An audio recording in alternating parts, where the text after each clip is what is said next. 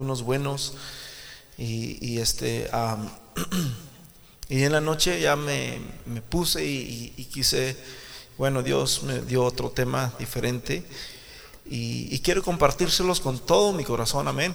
Este y espero que sea de bendición para sus vidas. Este tema brother es un tema un poquito controversial. No tiene un título este bonito se puede decir en el sentido de que es un poco ah, fuerte quizás en cierta área, pero es muy necesario para la vida de, cada uno de los que estamos aquí. Amén. ¿Y quieren saber cómo se llama?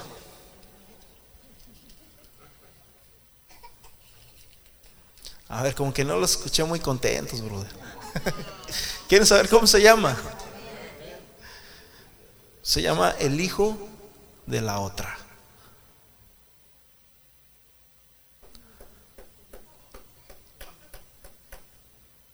Así que tómenlo como de parte de Dios. Este es un bonito tema, este ah, que yo creo que nos va a ayudar, porque vemos tantos casos en este mundo donde ah, hay tantas situaciones. Pásale, pásale, siéntate tantas situaciones este, en, la vida, amén, que necesitamos este, que el, pueblo, que la iglesia, que las personas necesitamos conocer y saber, amén. Y una de las cosas, hermanos, que más miramos en este país es este tipo de, de situación. Y le digo yo, yo tenía dos sermones para esta semana, ya tengo un montón de sermones acumulados ahí pero regularmente siempre me gusta algo nuevo y me gusta decirle a Dios esto y, vuelvo a estudiar y vuelvo a decirle esto. se van quedando ahí, se van quedando almacenados muchos ahí. Pero este sermón sentí de parte de Dios este, compartírselos y aparte que es una muy bonita historia. Amén. ¿A cuánto les gustan las historias? La Biblia, la Biblia nos habla de retratos, nos habla de, de historias muy asombrosas, muy preciosas este, que, nos ayudan mucho en nuestra vida, en, nuestro crecimiento cristiano. Y déjame decirle una cosa, que ah, este tipo de historias por algo están en la Biblia. Amén. Este, en Job capítulo... Creo que puse aquí algo mal, no sé si es el 14, en el versículo 7. En vez de ponerle un 1, le puse un como un signo de interrogación. Job capítulo 14, versículo 7 dice, si el árbol fuere cortado, aún queda, queda de él, ¿qué? Esperanza. Si el árbol fuere cortado, aún queda de él, ¿qué mi hermano? Esperanza. ¿Ok? Y luego dice el versículo, ¿dónde estamos? Ya me, me, me en el 14, 7. Ok, el, 8 entonces. Si se envejeciera en la tierra su raíz, su tronco y su tronco fuera muerto en el polvo, al percibir el agua reverdecerá. Fíjate el 8. Si se envejeciera en la tierra, ya está viejo, un árbol ya todo viejo, dice. Si se envejeciera en la tierra, wow, su raíz y su tronco fuere muerto en el, en el polvo, al percibir el agua reverdecerá y hará copa una planta nueva. Y luego dice el 10, ¿verdad? Y esto ya lo, lo, aplica para nosotros, que en realidad no se los iba a decir, pero dice más, el hombre morirá y será cortado. O sea que una vez que el hombre muere, brother, no hay reencarnación. Hasta ahí llegó.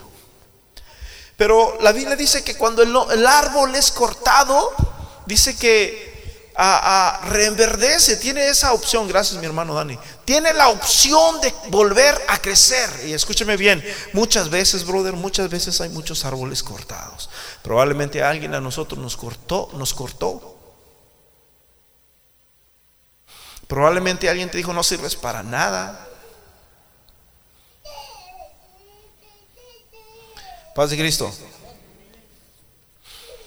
Ok, quedándonos con este versículo en mente, quedámonos con este versículo en mente, o sea, que, que, cortan un árbol, o lo cortan, o, se simplemente envejece, pero dice la Biblia que hay esperanza. para ese tronco, porque puede volver a crecer. En Hebreos capítulo 11, versículo 29.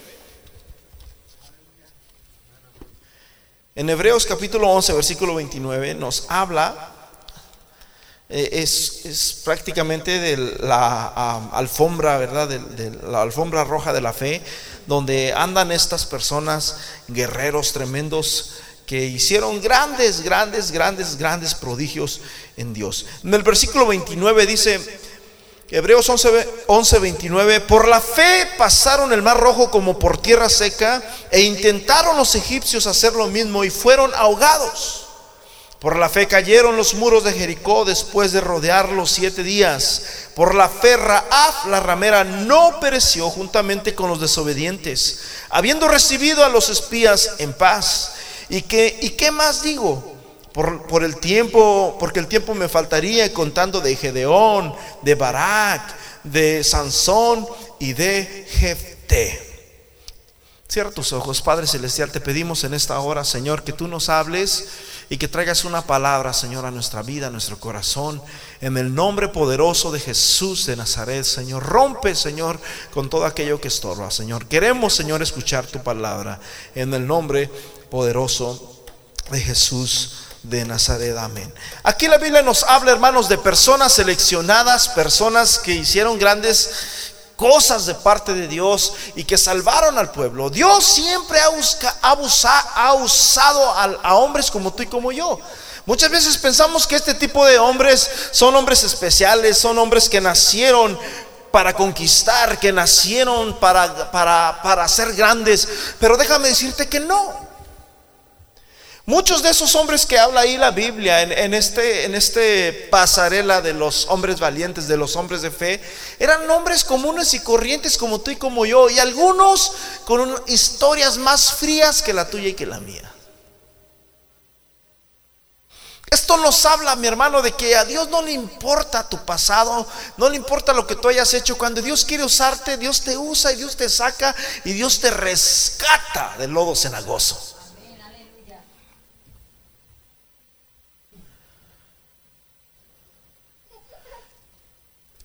Si se dieron cuenta, me paré donde dice Sansón y de Jefté. Si yo les preguntara a ustedes, ¿quién es Jefté? ¿Ustedes han escuchado hablar de Jefté? ¿Alguien sabe, alguien sabe la historia de este hombre?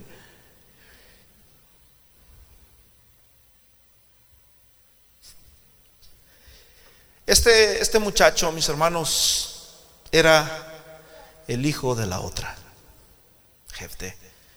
Para empezar, en Jueces capítulo 11 nos habla, nos narra su historia, nos narra su genealogía que muchas veces no se sentía quizás del todo este, ah, orgulloso de ella.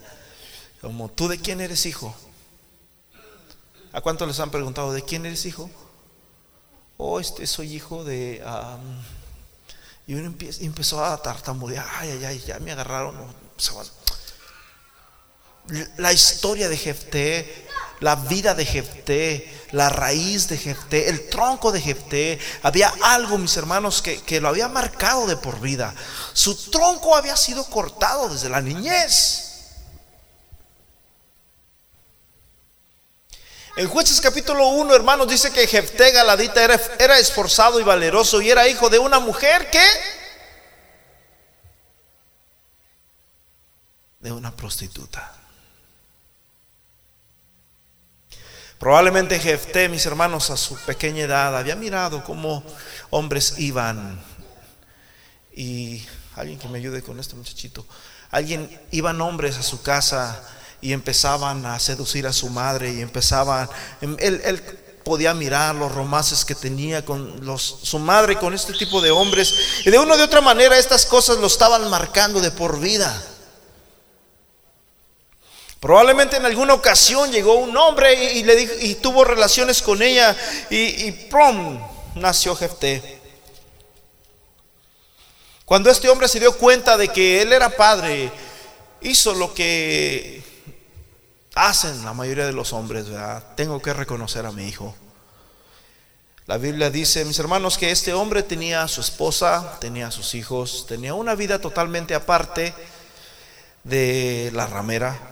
Sin embargo, quizás dijo, pues voy a, pasar el rato, solamente un rato. ¿verdad? Qué triste, que la Biblia dice en el Salmo 1, escúcheme bien, en el Salmo 1 dice la Biblia, bienaventurado el varón que no anduvo, ¿dónde? En consejos de malos ¿Cuáles son los consejos de malos? Los, malos saben cuál es el mejor bar. Los malos te van a decir cuál es el mejor prostíbulo. Los malos, brother, nosotros no sabemos nada de eso, ¿verdad que no? No tenemos ese tipo de consejos en nuestra vida, en nuestra mente. No cabe eso. Los cristianos nomás andamos buscando ofertas. Mira, ya está la leche al tanto.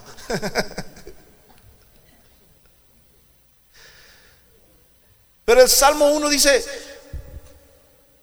se me fue. Bienaventurado el varón que no anduvo en consejos de malos. Amén. Que no anduvo en consejos de malos ni Bueno, aquí podemos ver esta, esta historia, mis hermanos, y es una historia totalmente desgarradora. Un hombre totalmente valiente, un hombre ah, ah, esforzado, dice la Biblia, pero por otro lado tenía un pasado oscuro, brother. Y sabes una cosa, tristemente la mayoría, hermanos, de los que vienen pagando los platos rotos de una vida totalmente son, de una vida totalmente oscura, son muchas veces los hijos.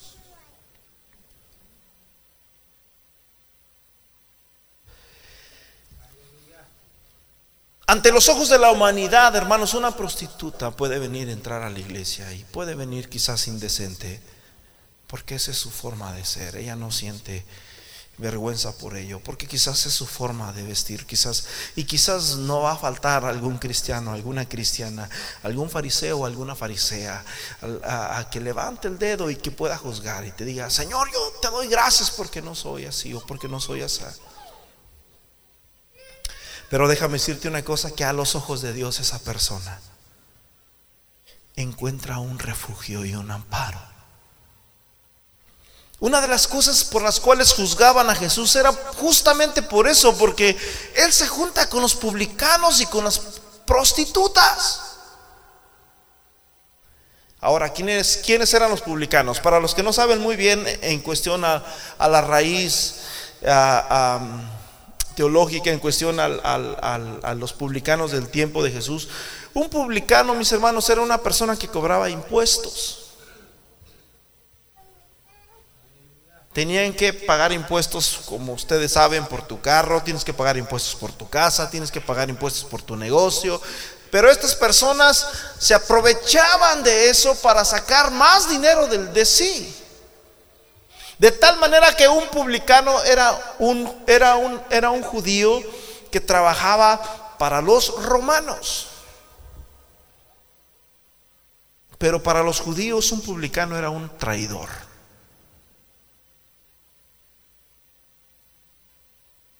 Era un traidor.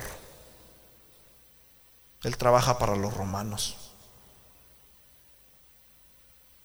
Y Jesús dijo en una ocasión que los publicanos y que las prostitutas iban delante de nosotros el reino de los cielos. Padre Cristo, como que no soy yo mucho amén. ¿Qué pasaría, brother, si entrara una mujer así a la iglesia el día de hoy?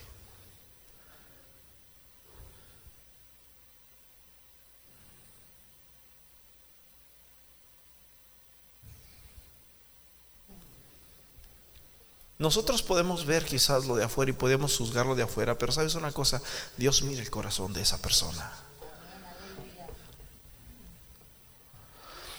De hecho, en, Hebreos capítulo 11, versículo 31, la Biblia nos habla otra historia, brother, que esa después se las cuento. De, hecho, esta historia de, de Jafté, yo se las iba a predicar hace como cuatro meses atrás, cuatro o cinco meses atrás, una vez que les compartí la historia de los hijos de Elí.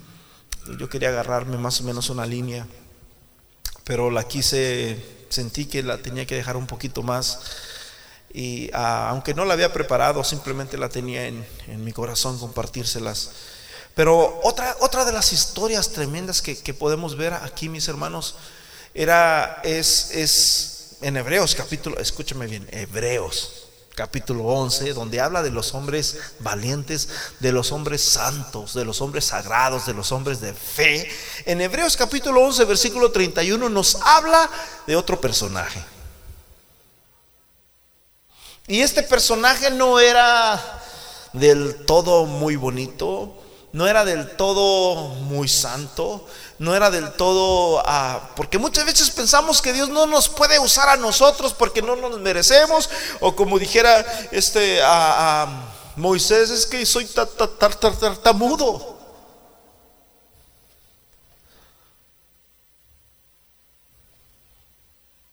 Hebreos 11, versículo 31 dice, por la fe Raab, ¿qué? La ramera. Santo.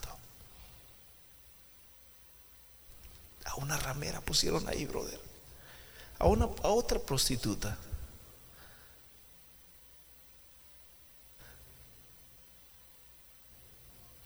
Y te voy a decir una cosa, brother. Si te preguntaran y te dijeran, hey, y, y, de dónde vienes? ¿Quién es tu papá? ¿Quién es tu mamá?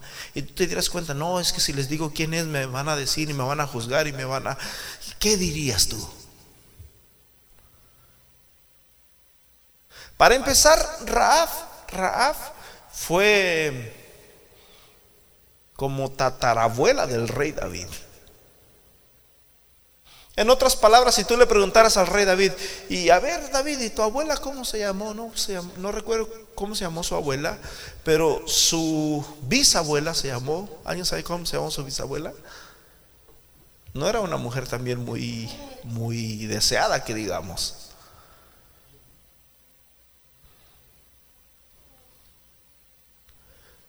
¿Ah?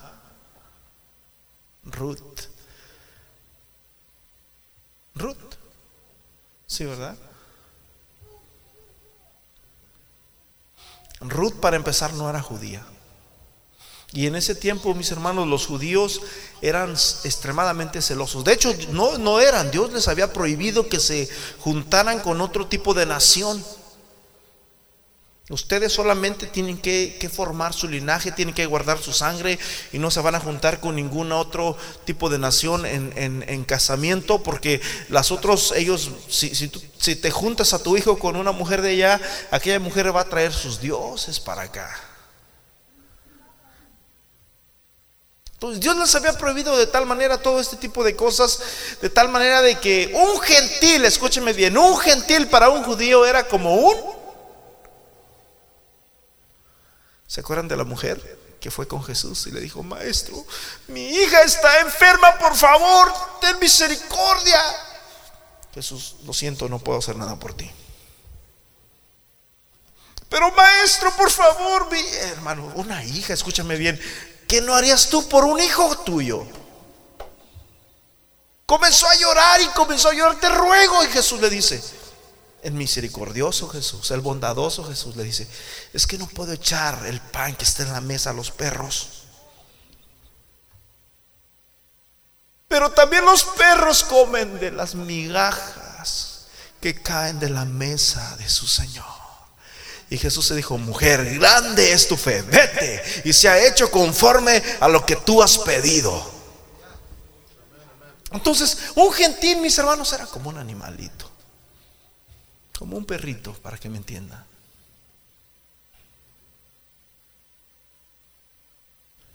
Sin embargo, esa mujer, Ruth, fue la bisabuela del rey David.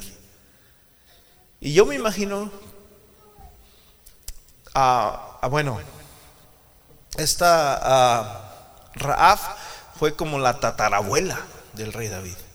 Ahora, si tú le preguntaras al rey David, él te, tendría que decir eso, híjole, ¿sabes qué? Este, pues la verdad es que y entonces tu papá fue fulano, sí, tu mamá fue, oh, entonces tu abuela fue Ruth.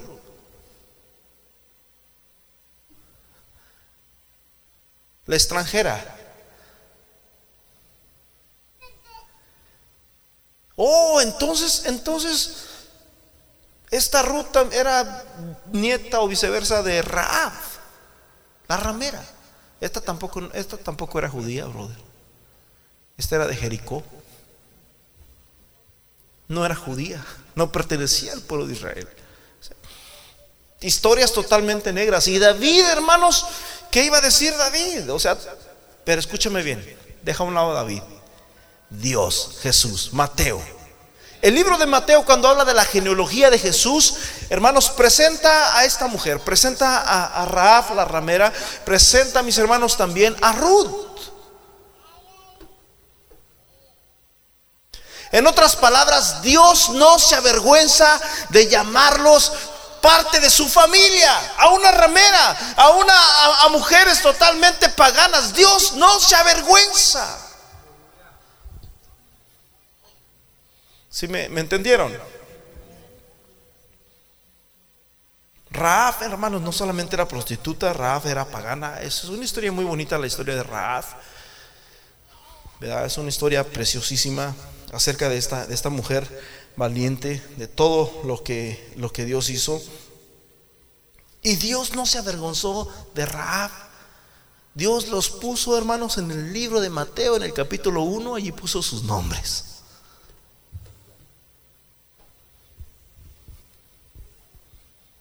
Padre Cristo. Entonces Galaad, hermanos, el, padre de Jefté, él tenía una familia, él tenía esposas, él tenía hijos. Él era una persona normal, vivía en una familia normal. Pero déjame decirte una cosa, aunque este hombre tenía todo, la Biblia dice o, nos da a entender de que era una persona que, que, tenía, brother, que tenía dinero, que tenía riqueza. Cuando este hombre se dio cuenta de que esta mujer había, este, ah, no dice el nombre de esta mujer exactamente, solamente dice que Jefté era hijo de una prostituta. Regularmente a este tipo de personas, hermanos, no se les conoce muchas veces por su nombre, sino se les puede atribuir nombres despectivos.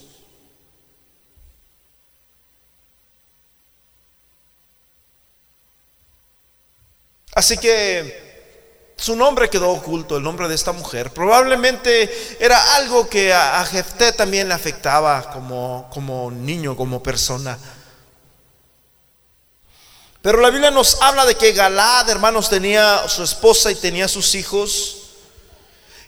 Y Jefté, escúcheme bien, Jefté vivió lo peor que puede vivir un, un niño.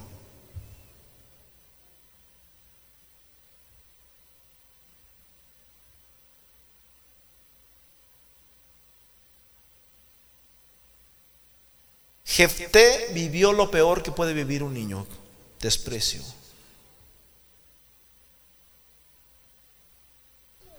fue víctima de, su de sus propios hermanos, hijos de otra madre, de oprobios, de burlas. Era el asme. Jefté, hazme esto. Jefté, hazme lo otro. Y todo, todo, brother, era, él. Él era el culpable de todo lo que pasaba en casa. Él era el excluido cuando se trataba a la hora de comer. Siempre se le hablaba y se le aventaban las cosas o le decían, sírvete. Y aquella mujer con tal de quedar bien, con tal de, mostrarle su menosprecio, les decía a sus hijos, aquí están hijos, vénganse a comer. Y les servía y cuando llegaba el esposo tenía que tratar y le aventaba ahí el plato.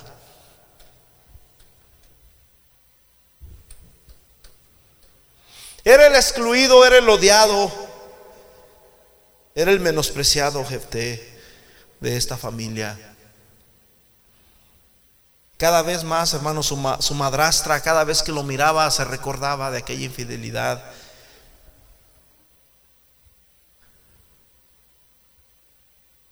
Y, y, es que de ahí fue donde empezó todo. Porque déjame decirte una cosa, mi hermano, los niños, los niños no tienen facultad de odiar.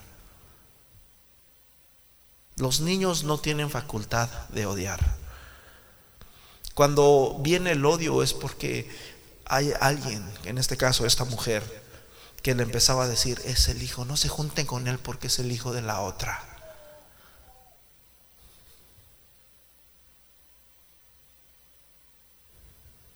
Es el hijo de la ramera.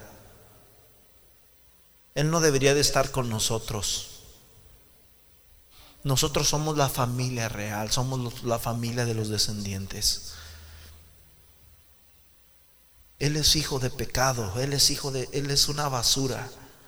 Y comenzó esta mujer de tal manera a escupir tantas cosas dentro de su mismo hogar. Y déjame decirte una cosa, no hay nada más desastroso, no hay nada más desastroso que pueda marcar la vida de un niño, mis hermanos, que hablar necedades enfrente de él. Cuando tú empiezas a hablar, uy, que la hermana y que ahí está el niño y que el hermano y que ahí está el todo eso, hermano, se les va quedando en su corazón. Y ahí es como van formándose y van sacando las uñitas y empiezan a decir el hermano y la hermana y empiezan a, a sacar todo eso.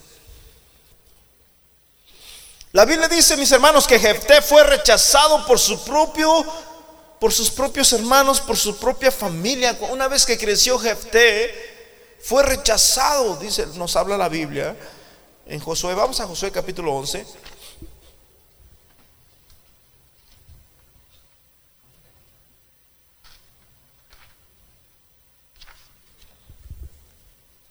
Yo creo que, yo no sé si alguien aquí vivió lo que, lo que este, este joven Jefté vivió. Dije Josué, dije jueces.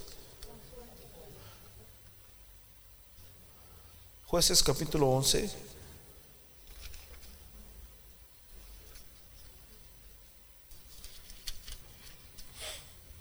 Dice en el versículo 1, Jefté era galadita esforzado y valeroso, era hijo de una mujer ramera y el padre de Jefté era Galaad. Entonces yo me imagino que cuando Jefté se encontraba en la calle, cuando Jefté se encontraba en el campo y de repente le preguntaban, ¿y tú de quién eres hijo muchacho? No, pues soy hijo de Galad. ¿Tú eres hijo de Galad? Sí. ¿Tú eres el hijo de... Ah, sí. No se sentía muy orgulloso de su pasado. Ah, yo personalmente. Ah, le doy gracias a Dios de que cuando estábamos en México, niños, en mi adolescencia, mi padre era muy, muy, muy, muy conocido. Todo el mundo lo conocía en, lugares, en ranchos por allá lejos, que en el Moro y que en el Tigre, y que siempre que le. ¿De quién eres hijo de Agustín Hernández? Agustín Hernández, uh, pásale, mijo. Siempre nos trataban muy bien, no sé por qué, no sé si mi papá tenía muchos amigos, pero ustedes pueden preguntarle a mi hermano Lupe o así, y siempre nos, como que la gente nos, nos trataba bien y nos gustaba eso, ¿verdad? Pero, brother, no todas las historias son así. Escúchame bien, brother. Lo que nosotros sembramos, no solamente lo vas a cosechar tú, lo están cosechando tus hijos.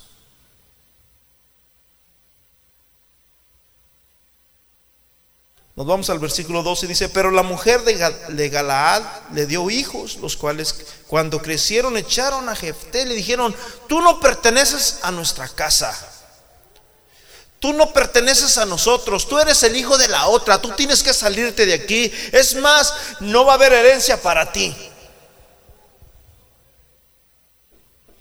Y comenzaron a cortar, hermanos. El, domingo pasado yo les decía, ¿acaso podemos sacarnos la sangre y, decir,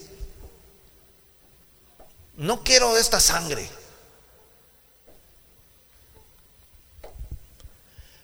¿Me puedo yo sacar la sangre y decir, ya no soy hijo de mi papá, ya no soy hermano de ustedes, este, ya me voy a poner otra sangre? Me voy a poner la sangre de, ¿de quién? De un mono. Podemos ver, hermanos, de que la vida de Jefté fue una vida muy difícil, fue una vida muy dura, mi hermanos, este, ya que eh, tenía muchos estigmas, muchas marcas, tenía muchas heridas en su corazón que había arrastrado toda su vida. Y una de las cosas que podemos ver aquí, mis hermanos, es que Jefté, yo estoy seguro que creció odiando y odiado.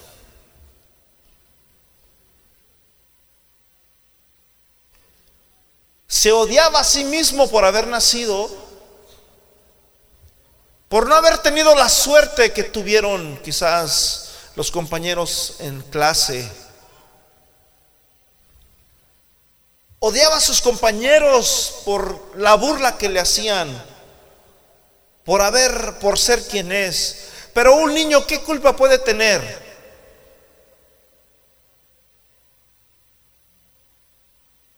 De estas cosas. Odiaba a su madrastra por tantos desprecios que le hacía. Odiaba a su padre, quizás porque su padre tuvo algo que ver, quizás nunca lo defendió, quizás nunca estuvo allí. Escúcheme bien, el día de ayer yo le compartí a mi hermano Mike de algo que miré en internet de un, un adolescente que no lo conocen ustedes, pero dijo allí, odio a mi padre porque solamente piensa en sí mismo, en internet.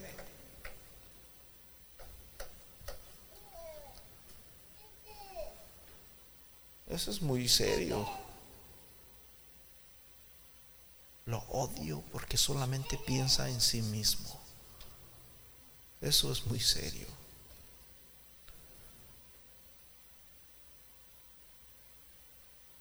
Jefté odiaba a su padre también.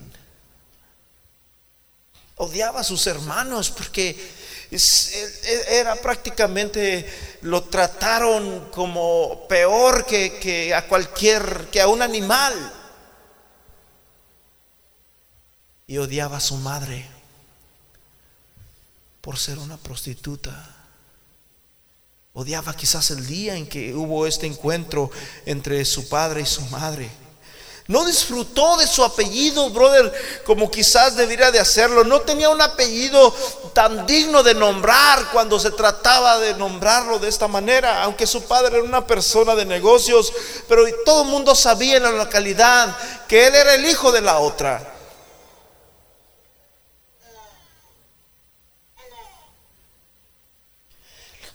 Jefté, tienes que salir de aquí. Nosotros no te queremos aquí en casa porque tú no perteneces a, este pueblo. Y empezaron, hermanos, sus hermanos empezaron a levantar y empezaron a hacer una, una muralla, eh, como el que quiere hacer Donald Trump en la frontera. ¿Sabes que Tú tienes que irte.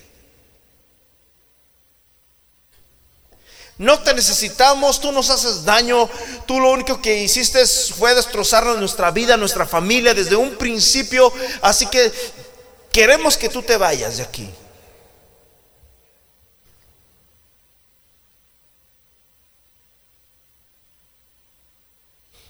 Ahora quiero traer esta historia, brother, a nuestra vida cotidiana, a nuestra vida personal. No necesariamente necesitamos un divorcio para formar un hogar disfuncional. No necesitamos necesariamente un divorcio para formar un hogar disfuncional. Probablemente un, padre que no provee, probablemente un padre borracho, probablemente un padre de carácter débil. ¿Qué es tener carácter débil? Tenemos, hay una controversia cuando una persona tiene carácter débil y cuando una persona tiene carácter fuerte. Y a los de carácter débil se les cree como los que no dicen nada. Los, no, no, los del carácter débil son los que se molestan rápido y que empiezan a gritar y que empiezan a hacer cosas fuera de sí. Y los de carácter fuerte son todo lo contrario. Por eso le digo, hay una, siempre pensamos que es una cosa, pero en realidad es la otra. Un padre, que quizás no le da el tiempo necesario a sus hijos. Que probablemente le da más tiempo al televisor o al fútbol o al trabajo, como les decía de este niño que escribió esto ayer. Y es triste todo esto. Un padre que quizás está en casa pero no está en el hogar.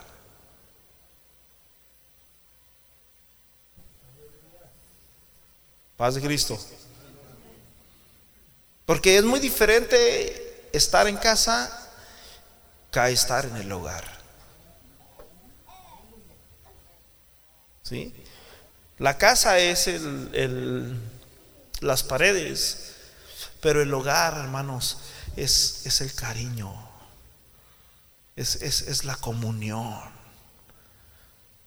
Amén. Que, que puede traer un padre. que no lleva amor, que no lleva compresión, que no lleva cariño, que no lleva afecto.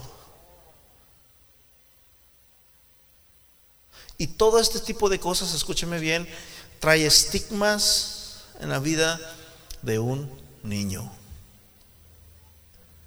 No necesariamente tiene que ser hijo de otra. Muchas veces nosotros, brother, hemos caído en ese tipo de cosas. Hay muchos padres que se conforman con el simple hecho de proveer y dicen, pues yo proveo, yo trabajo, este, yo les doy, yo me la vivo matándome y, y, hago esto y hago lo otro. Y, y, brother, así tampoco es.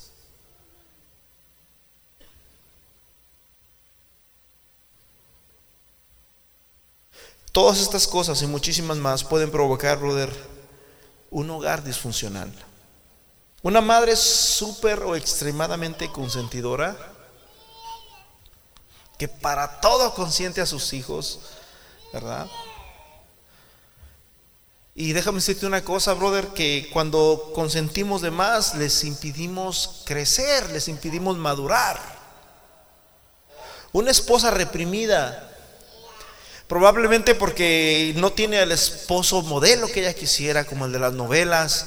Y eso le da cierto rencor, le da cierto coraje y empieza a desquitarse con la vida de esos pequeños.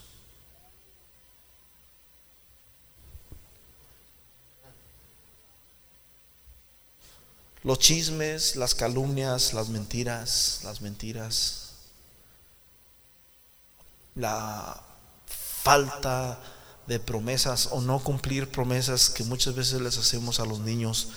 Todo ese tipo de cosas trae, brother, heridas en el alma. Sinceramente yo recuerdo al otro día mi, hermano Agustín les compartía a ustedes de que él creció en una época en su vida en que muchas veces hasta deseó o odió a mis padres. Personalmente yo viví algo similar también. Yo recuerdo un día en que yo dije de mi madre, ojalá y te murieras.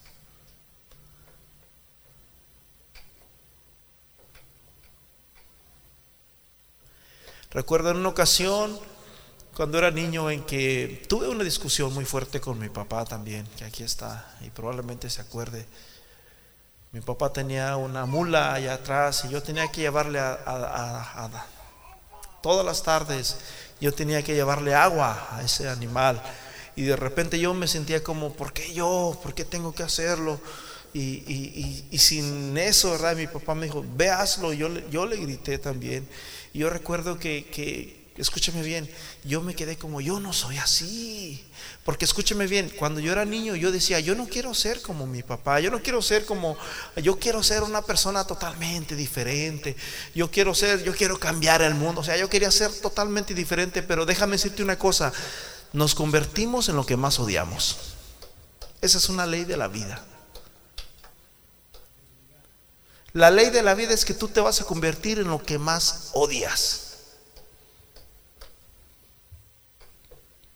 Yo recuerdo esa ocasión que le grité a mi papá también ah, y, recuerdo que yo me quedé sorprendido, me quedé como, como si hubiera salido una fiera de, de, mí, de mi interior. Yo ni siquiera yo sabía que esa fiera estaba allá adentro y de repente, ¡wow! Y yo me quedé, ay, santo. Yo, yo, me quedé, yo mismo me quedé sorprendido de lo que estaba pasando. Yo dije, no, yo no soy así, no, no, no. Ahorita nada más porque pues hubo esto, pero en realidad yo no soy, no, no, sí era ese yo. Y peor todavía.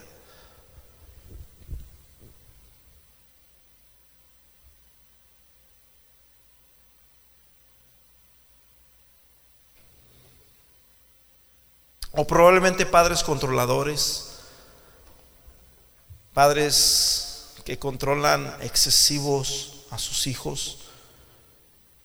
Y es bueno, amén, esto hasta cierto punto, ¿verdad? Porque miramos tantas cosas que están pasando en el mundo, pero esto va por otro lado. Esto va por otro lado. Castigos impropios. Los castigos impropios traen muchos traumas también en la vida de un niño una de las cosas que trae es falta de figura ah, de autoridad en su vida.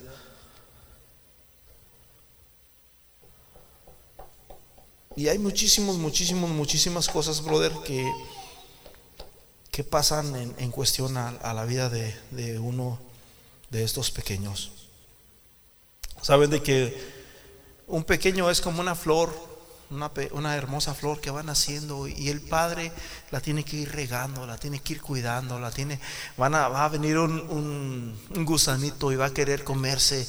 No, hay que cuidar todo eso y empezar, hermanos, a cuidar la pureza y empezar a dejar que los niños ah, sean niños. Amén. Muchas veces a la mayoría de nosotros, ¿verdad? O quizás de hermanos más grandes, en cuestión a mi hermano Agustín, que él fue el mayor, el prácticamente desde los 5 o 6 años ya andaba trabajando. Ya andaba trabajando como una persona adulta y ya se iba a trabajar. Y, muchos tipos de este tipo de cosas, de una o de otra manera, afectan a los padres, pero te, te voy a decir una cosa, no solamente afectan a los padres, también afectan la vida de los hijos. Porque muchas veces los padres quieren que los hijos maduren antes de tiempo y le dicen, yo a tu edad, yo hacía esto, yo a tu edad, yo hacía el otro, yo a tu edad, yo...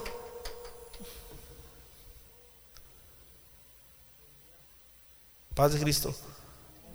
O están enojados o, de veras sí están meditando.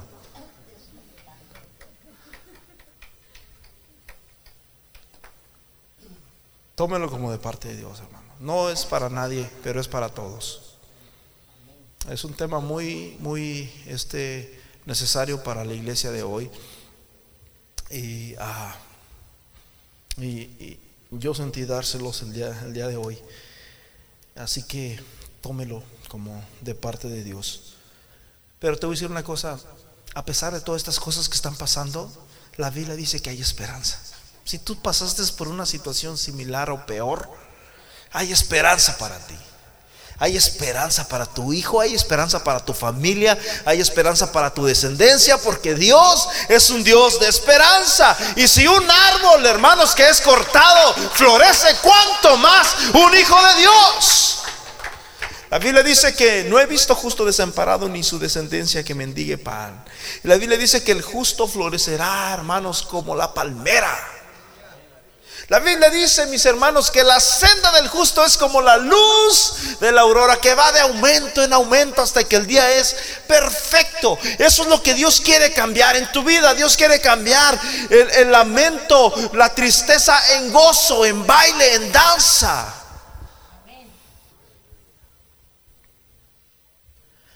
Después de esto vemos aquí la historia, verás, se los voy a contar, resumir rápido.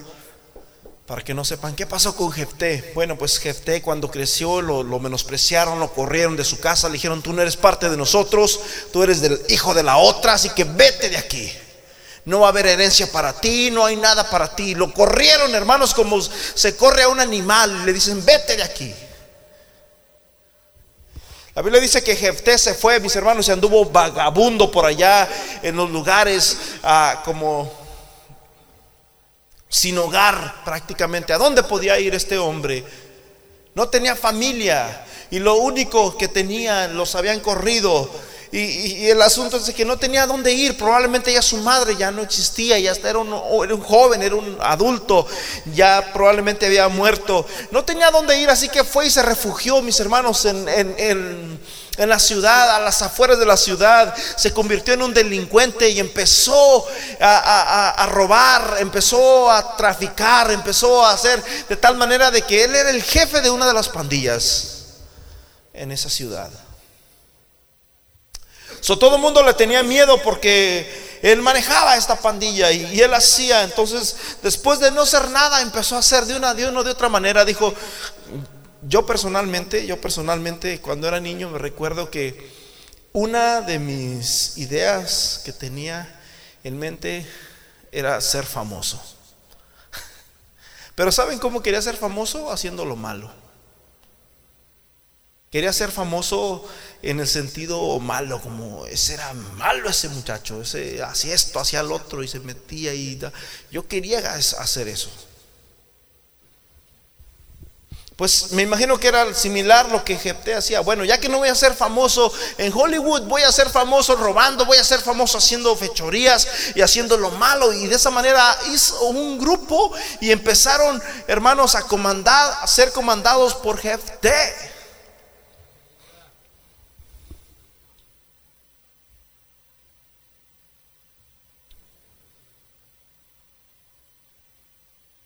Después de un tiempo los amonitas en el versículo 4 nos dice que vinieron y pelearon contra Israel y Israel se sentía indefenso porque se sentían cobardes y decían no podemos nosotros pelear y quién hay valiente aquí y no había ningún valiente entre ellos y solamente miraban a aquel, al maldito, aquel al despreciado, al, al al, que fue humillado. A Él solamente, Él es el único que puede liderarnos, Él es el único que puede sacarnos de este apuro. Y la Biblia dice que fueron y buscaron a Jefté, los ancianos, los jefes del pueblo, y dijeron, Jefté, mira, sabemos que tú eres un hombre valiente y tenemos este problema. Y no, no, no, ustedes me corrieron. Y ahora vienen a mí.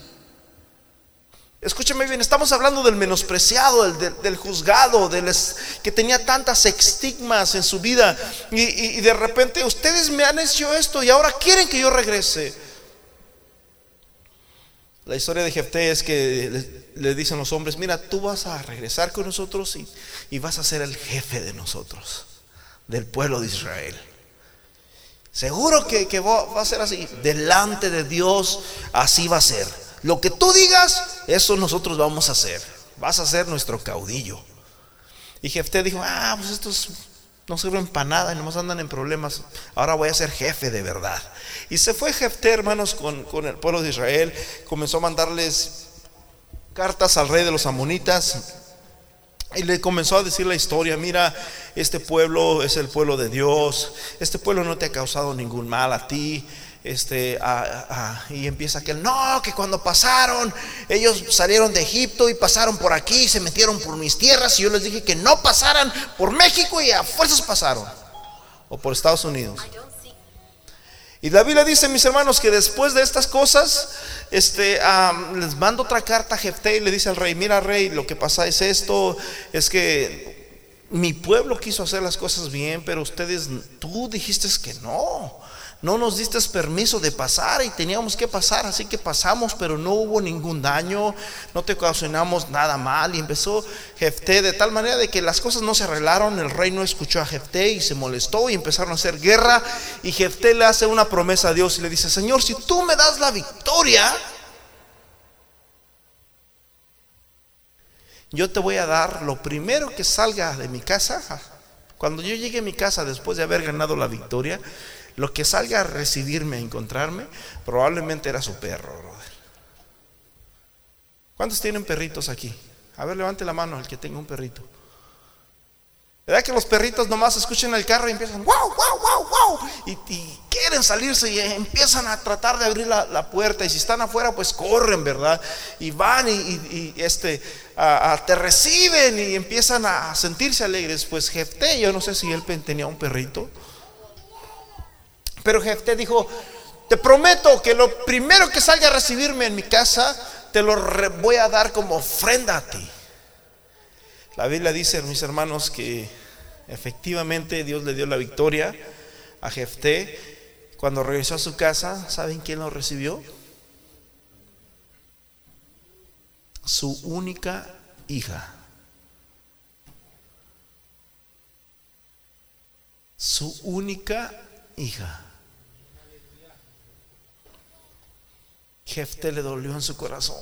Mi hija. Aquella, papá, qué bueno que llega mi hija. Pero ¿qué tienes, papá? ¿Por qué, te sientes así? ¿Por qué estás así? Es que yo le hice una promesa a Dios. Y le dice la muchacha, mira, si eso lo hiciste a Dios, cúmplelo. La Biblia dice que esta jovencita anduvo a no sé cuántos días, fue a llorar su virginidad por allí y después fue sacrificada. Porque muchas veces abrimos la boca, brother, de más. Y la Biblia dice que cuando hagas promesa a Dios no tardes en cumplirla. Porque Dios no se complace, brother, de los que hacen vanas promesas. Si yo te preguntara a ti, ¿tienes alguna herida en tu corazón, en tu alma, en tu mente, emocional? Yo tengo una herida aquí, en esta parte. Esta herida me recuerda que en México, ustedes saben, donde cuelgan la ropa, los alambres con púas, que tiene una púa para allá, otro para acá y otro para acá, son como tres y gruesas mi mamá o mi hermana, no sé quién, tenían allá arriba del techo ah, unos alambres ahí en las varillas que mi papá había dejado para cuando siguiera la otra construcción. Y ahí tenían, a lo mejor fue Guille, ah, no se crea.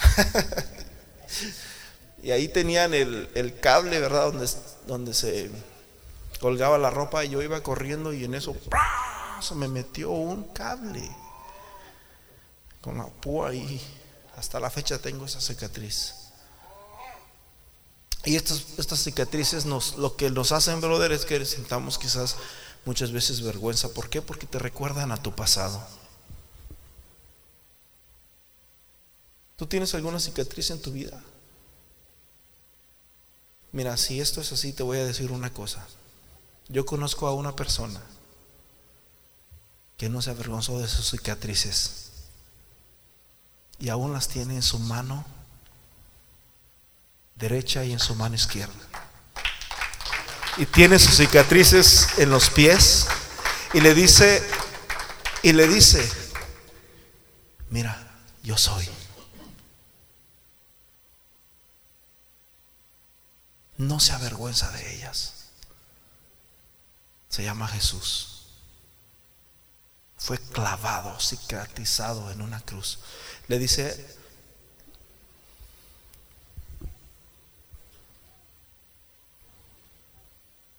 ah, se me fue. ¿Cómo se llama? Tomás. Si no lo veo, no lo creo.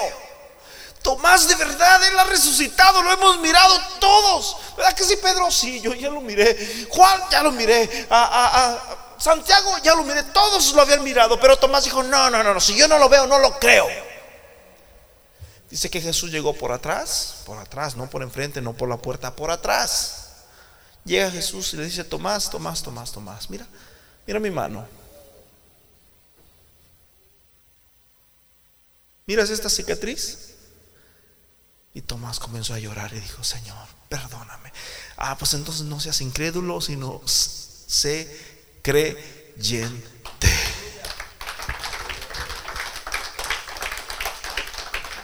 Dios no se avergüenza de llevar sus cicatrices, brother. Las cicatrices representan al pasado. Pero a Dios no le importa tampoco eso. A Dios no le importó el pasado de Raab.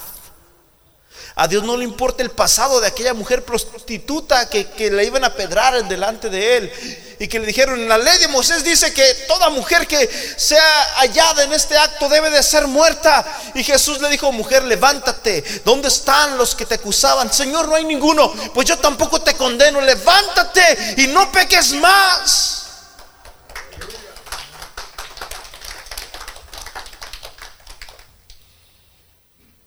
A Dios no le importan tus cicatrices. A Dios no le importa lo que tú has sufrido, brother. Dios quiere restaurarte. Yo te voy a invitar en esta hora para que vengas delante de Él en este lugar. Probablemente eres el hijo de pecado. Probablemente eres el, hijo fuera del matrimonio. Probablemente eres el hijo, ah, yo no sé, el de la otra. Pero aquí está el Rey de Reyes. Aquí está el Señor de señores y quiere perdonarte, quiere restaurarte. Y dice la Biblia que, que, Dios nos dio un nombre, sobre todo nombre. Dios quiere darte un nombre nuevo. Y dice la Biblia que Dios no se avergüenza de llamarnos sus hijos. Vamos, ponte de pie, mi hermano. Ponte de pie. Señor, aquí estamos. No te avergüences de tus cicatrices, brother. Sácalas. Si Jesús estuviera aquí, estoy seguro que Él te las enseña. Y ya estarían probablemente todas.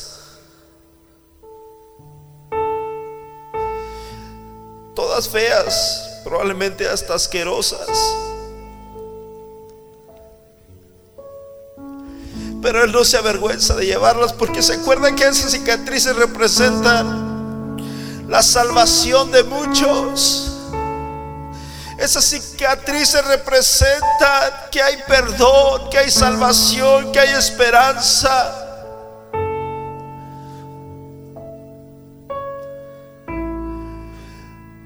Señor, en el nombre de Jesús yo te pido que borres, que borres todo odio, todo desprecio, todo rencor, toda impureza que pueda haber en nuestra vida que Satanás mismo pueda poner en nuestra vida, Señor, para que podamos vivir, Señor, una vida, Señor, justa, una vida santa, una vida en ti, Señor.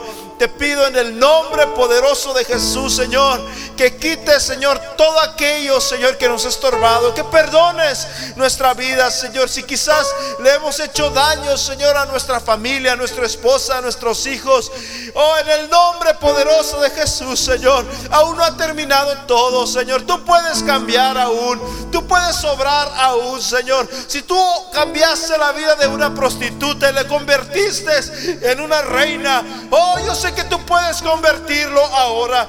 Yo sé, Señor, que tú puedes trabajar en la vida de mis hijos, de mi esposa, de mi esposo, en el nombre poderoso de Jesús.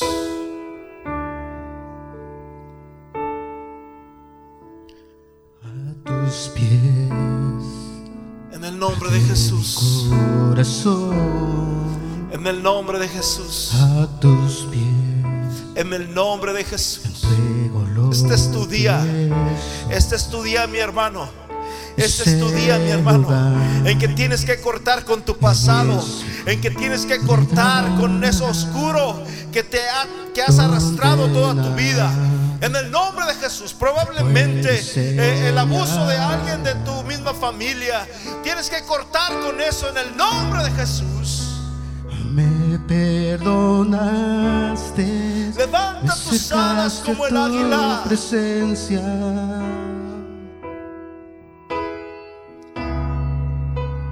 Me Levanta tus alas como el águila. Hoy me he puesto a nombre, en el adorarte. nombre, en el nombre, en el nombre de oh, Jesús. sí, Señor. En el nombre de Jesús. No hay En el lugar nombre de Jesús. más alto. En el nombre de Jesús. Más En el nombre de grande Jesús. que Vida, estar vida a en este tus lugar. pies. Vida en este lugar. Esperanza en este tus lugar. pies. Una respuesta No en hay este lugar. lugar Oh, más Señor, que respuesta a la familia. Que respuesta Más a, mi grande hermano. Respuesta a mi hermana. estar a tus pies, que estar a tus pies.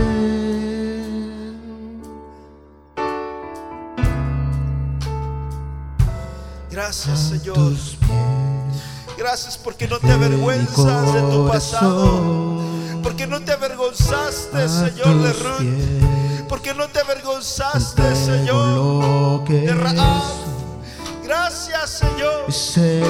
Gracias. de mi seguridad. Oh, aleluya, Señor. Dios no mira tu pasado, mi hermano. Dios no mira tu pasado, mi hermana. Dios quiere cambiar tu futuro. Dios quiere cambiar tu presente. Dios quiere bendecir me tu futuro. perdonaste, me acercaste a tu presencia. Santo, Me levantaste, hoy me he puesto a adorarte. Aleluya, aleluya. No hay lugar más alto, más grande que estar a tus pies, que estar a tus pies. No hay lugar más alto. Alguien tiene que cortar con su más grande que estar a tus pies que están a tus pies. Y así permaneceré postrado a tus pies. Y así permaneceré a los pies de Cristo.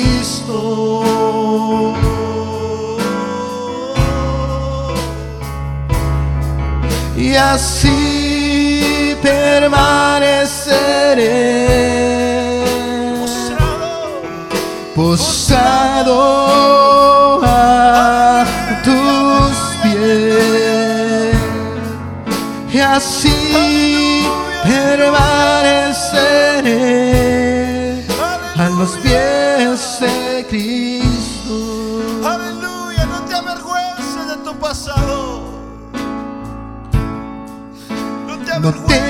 nada para ofrecer, nada que te pueda sorprender. Solo corazón quebrantado.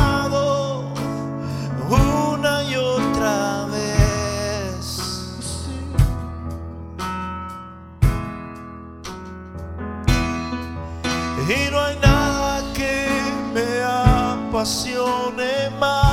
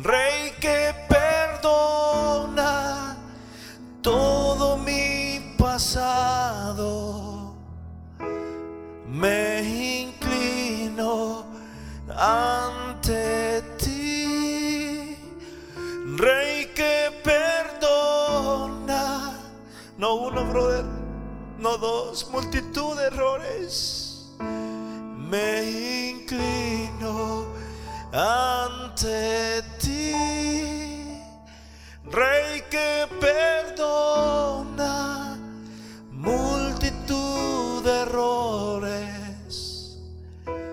Me inclino ante ti, Rey que perdona. Saca tus heridas y dile, esta soy, Señor este soy yo, este soy yo, este soy yo.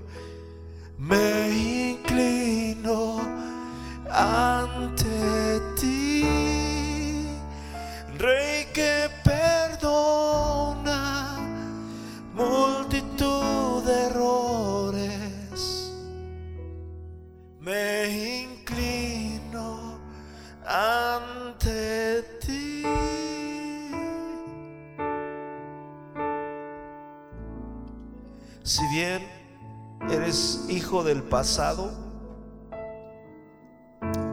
si bien eres hijo del pasado, de un pasado despectivo, de un pasado humillante, de un pasado que te ocasionó dolor. Escúchame bien, es importante y con esto nos pedimos. Si bien eres hijo del pasado, eres el padre del futuro. Eres el padre del futuro. De ti depende, mis hermanos, cómo va a crecer esa hermosa flor. Tu hijo, tu hija. Tú eres el padre de ellos. Amén.